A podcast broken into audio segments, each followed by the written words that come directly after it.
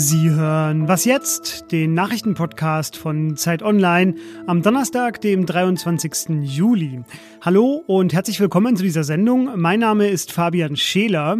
Ich spreche heute über die mögliche Corona-Langzeitfolge Fatigue und über den Kindesmissbrauchskomplex Bergisch Gladbach. Daher hier schon mal ein Hinweis, den ich später auch nochmal wiederholen werde. Es geht in dieser Folge um sexuelle Gewalt an Kindern. Obwohl ich nicht konkret werde, der Text, über den ich spreche, der wird es. Sie können den Podcast bis zur entsprechenden Stelle hören. Es ist das zweite Gespräch in diesem Podcast und dann vorher beenden. Es folgt auch nochmal ein Hinweis kurz vorher. Jetzt erstmal die Nachrichten. Ich bin Anne Schwed, guten Morgen. Vor dem Hamburger Landgericht wird wohl heute eines der letzten Urteile wegen NS-Verbrechen fallen. Angeklagt ist der 93-jährige Bruno D. Er war 1944 und 1945 als Wachmann im Konzentrationslager Stutthof bei Danzig tätig.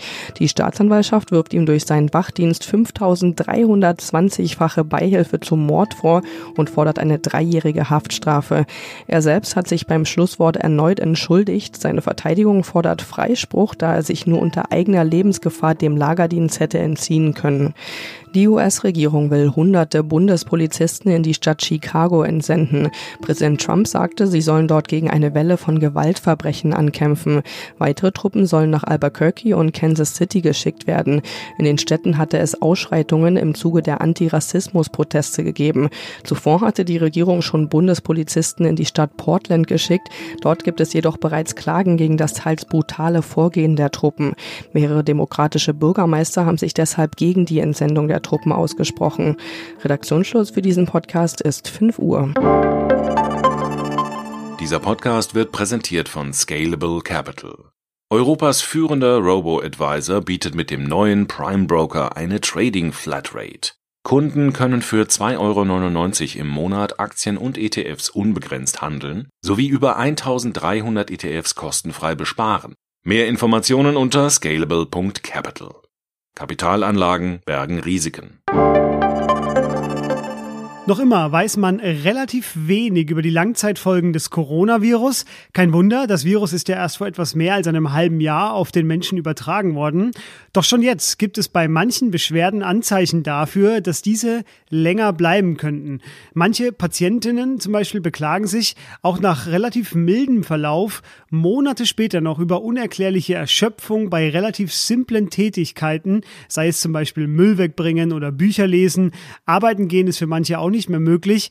Die Corona-Fatigue. Was weiß man darüber? Bei mir ist Florian Schumann aus dem Wissensressort. Er hat sich seit Monaten schon mit dem Coronavirus beschäftigt und jetzt reden wir darüber. Hallo Florian. Hallo Fabian. Florian, sich ausruhen nach einer Infektion, das gibt es jetzt auch bei anderen Viren, Bettruhe, ähm, den Körper gesund werden lassen. Aber wie genau äußert sich denn die Corona-Fatigue? So eine lange Fatigue kennen Ärzte und Medizinerinnen eher von schweren Infektionskrankheiten, also zum Beispiel von auch von nicht nur von viralen, sondern auch von einer schweren Lungenentzündung beispielsweise, dass die Leute da lange brauchen. Und jetzt die Ärzte, äh, mit denen ich gesprochen habe, sind schon überrascht, ähm, dass offenbar auch bei milden Verläufen von Covid-19, die also nicht im Krankenhaus behandelt werden mussten, diese Fatigue recht oft vorkommen kann. Und zusätzlich ähm, ist noch eine andere Besonderheit, ähm, viele berichten eben nicht nur über so eine Fatigue, sondern auch über andere Symptome, die auf den ersten Blick gar nicht unbedingt zusammenhängen, zum Beispiel Gliederschmerzen, Kurzatmigkeit weiterhin, manche haben Hautausschlag oder Schwindel. Und ähm, das kann zusammen auftreten, kann aber auch einzeln auftreten, das weiß niemand so genau, aber Fatigue scheint nach allem, was man bisher weiß, mit das häufigste Folgesymptom zu sein, was eben auch anhält. Ja, genau. Wie häufig tritt das denn auf? Ganz genau weiß es im Moment noch keiner. Es gibt so erste Studien und eben Erfahrungsberichte von Ärzten ähm, und die besagen so, dass ungefähr 50 Prozent von Patienten, die in der Klinik allerdings behandelt wurden, dann so zwei Monate später noch äh, sozusagen von dieser Erschöpfung berichten. Ähm, und in diesen Studien ist auch diese Fatigue tatsächlich das häufigste Symptom. Und wie es aber bei Menschen ist, die zu Hause die Krankheit durchgemacht haben und eben gar nicht in der Klinik waren, darüber weiß man leider noch nicht allzu viel, weil ähm, dazu gibt es kaum Studien bisher. Ähm, in Großbritannien gibt es eine Symptom Tracking App, wo also Userinnen und User sozusagen ihre Symptome berichten können. Und da gibt es erste Auswertungen, dass äh, Leute also dass ungefähr 5% der positiv getesteten noch vier Wochen nach der Erkrankung eben Symptome haben. Und auch da ist Fatigue deutlich das häufigste, ähm, was sie angeben, häufigste Beschwerde. Aber richtig gute Studien gibt es leider noch nicht. Und ich habe mich mal so ein bisschen umgehört. Die sind auch erstmal noch nicht in Sicht, weil erstmal äh, war und ist jetzt sozusagen der Fokus schon auch auf diesen schweren, auch Organfolgeerkrankungen. Und da ist das bisher so ein bisschen runtergefallen, diese milderen Verläufe. Und das ist eben auch, was die Betroffenen jetzt beklagen eigentlich, dass sie bisher nicht so richtig ähm, ins Bild, in den Blick genommen wurden. Die Betroffenen haben auch eine weitere Sorge, nämlich äh, haben Angst, dass das chronisch wird und bleibt, also dass die Fatigue für immer da sein wird. Ist Ihnen diese Sorge berechtigt? Ich habe mit Carmen Scheibenbogen gesprochen. Das ist die Leiterin ähm, der Immundefektambulanz an der Charité in Berlin und die ist Fatigue-Expertin und sie sagt, aktuell besteht ähm, ihrer Meinung nach eine große Chance, dass es bei vielen einfach von allein wieder verschwindet, weil man weiß auch von anderen Infektionen, dass nach äh, zwei Monaten diese Fatigue häufig noch da ist, äh, zum Beispiel nach äh, Epstein-Barr-Virus-Infektion, dass sie nach sechs Monaten aber dann bei vielen eben wieder verschwindet. Und aktuell wird deswegen zum Beispiel an der Charité, aber auch an anderen Kliniken jetzt diese Patienten ganz genau untersucht. Und sie sagte mir, Ende des Jahres wird man dann eben mehr wissen. Leider braucht man eben die Zeit. Es ist halt ein neues Virus, wie du vorhin gesagt hast.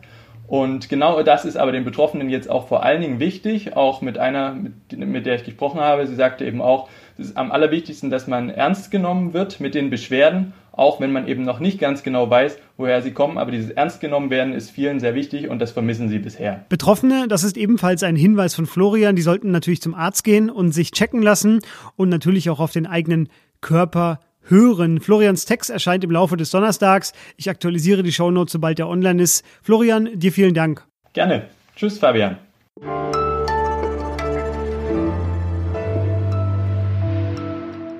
Und sonst so?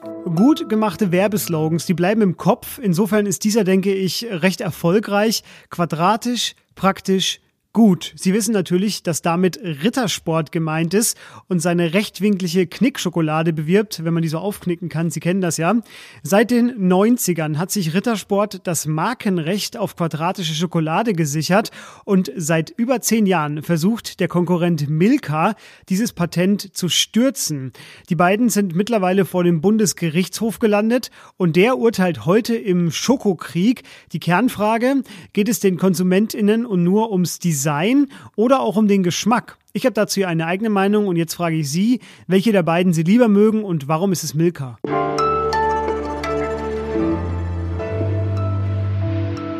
Vor dem zweiten Gespräch heute eine Warnung. Ich spreche jetzt über sexuelle Gewalt an Kindern und obwohl ich nicht konkret werden will, der Text, über den ich spreche, der wird es. Bitte beenden Sie den Podcast hier, wenn Sie das verständlicherweise nicht aushalten. In Nordrhein-Westfalen läuft die größte Ermittlung wegen sexueller Gewalt an Kindern in der Geschichte der Bundesrepublik. 85 Terabyte sichergestellte Daten, das sind circa 21 Millionen Fotos, eine unvorstellbare Summe. 48 Kinder wurden bisher befreit und derzeit werden wöchentlich in Deutschland Männer aufgrund dieser Ermittlungen festgenommen, die durch Chats oder andere Hinweise enttarnt wurden. Doch die Zentral- und Ansprechstelle Cybercrime in Köln, bei der die Ermittlungen zusammenlaufen, die spricht von bis zu 30.000 digitalen Identitäten. Und was die ErmittlerInnen im vergangenen Herbst auf den Handys eines der Hauptbeschuldigten fanden, das eröffnete ihnen eine Welt, die sich keiner von ihnen jemals hätte vorstellen können. Das sagt ein beteiligter Beamter der Zeit. Und der freie Autor Christian Part, der hat an dieser Geschichte über den Komplex Bergisch Gladbach mitgeschrieben.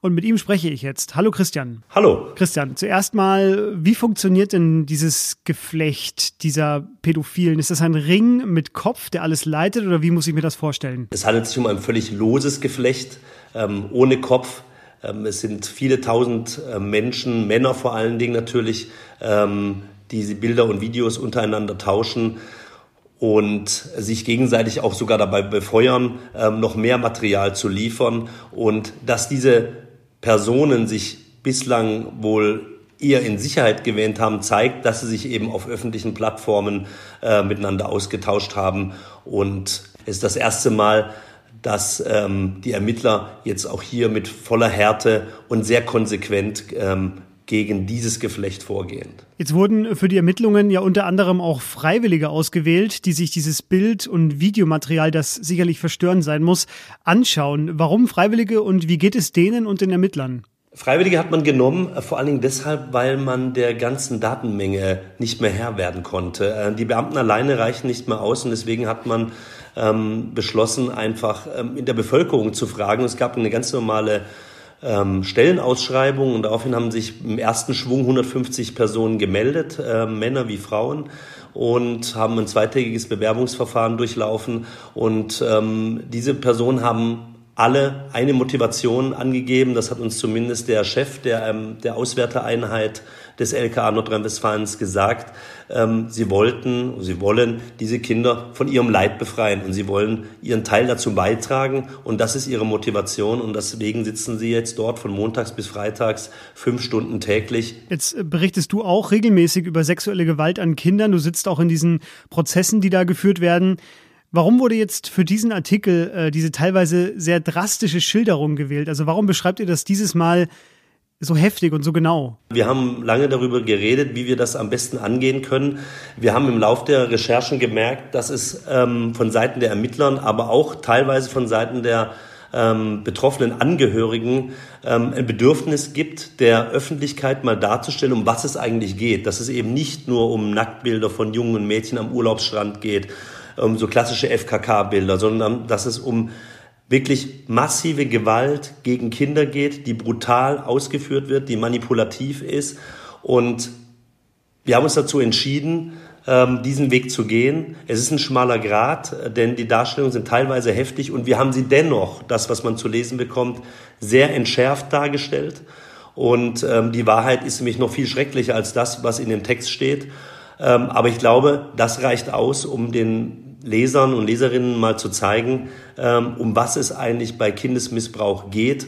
Ähm, es ist nicht zu verharmlosen, sondern es ist brutale Gewalt gegen schutzbedürftige Menschen und ähm, das wollten wir einmal so klarstellen. Genau, ich sage es auch hier nochmal als Warnung. Dieser Text, der wird einem wirklich im Kopf bleiben. Das ist der, der Text, das ist das Dossier der neuen Zeit über den Komplex Bergisch Gladbach. Und die neue Zeit, die bekommen Sie ab heute natürlich digital und auch am Kiosk. Und dann am 10. August soll der Prozess gegen einen der Hauptbeschuldigen aus Bergisch Gladbach beginnen. Christian Part wird das für uns auch verfolgen. Christian, vielen Dank dir dafür und für deine Arbeit bei diesem sehr schwierigen Thema. Gerne. Ja, das war was jetzt für heute. Schreiben Sie uns für Kritik, Lob oder Themenhinweise an wasjetzt.zeit.de. Später hören Sie mich, wenn Sie mögen, noch im Update. Bis dahin, tschüss.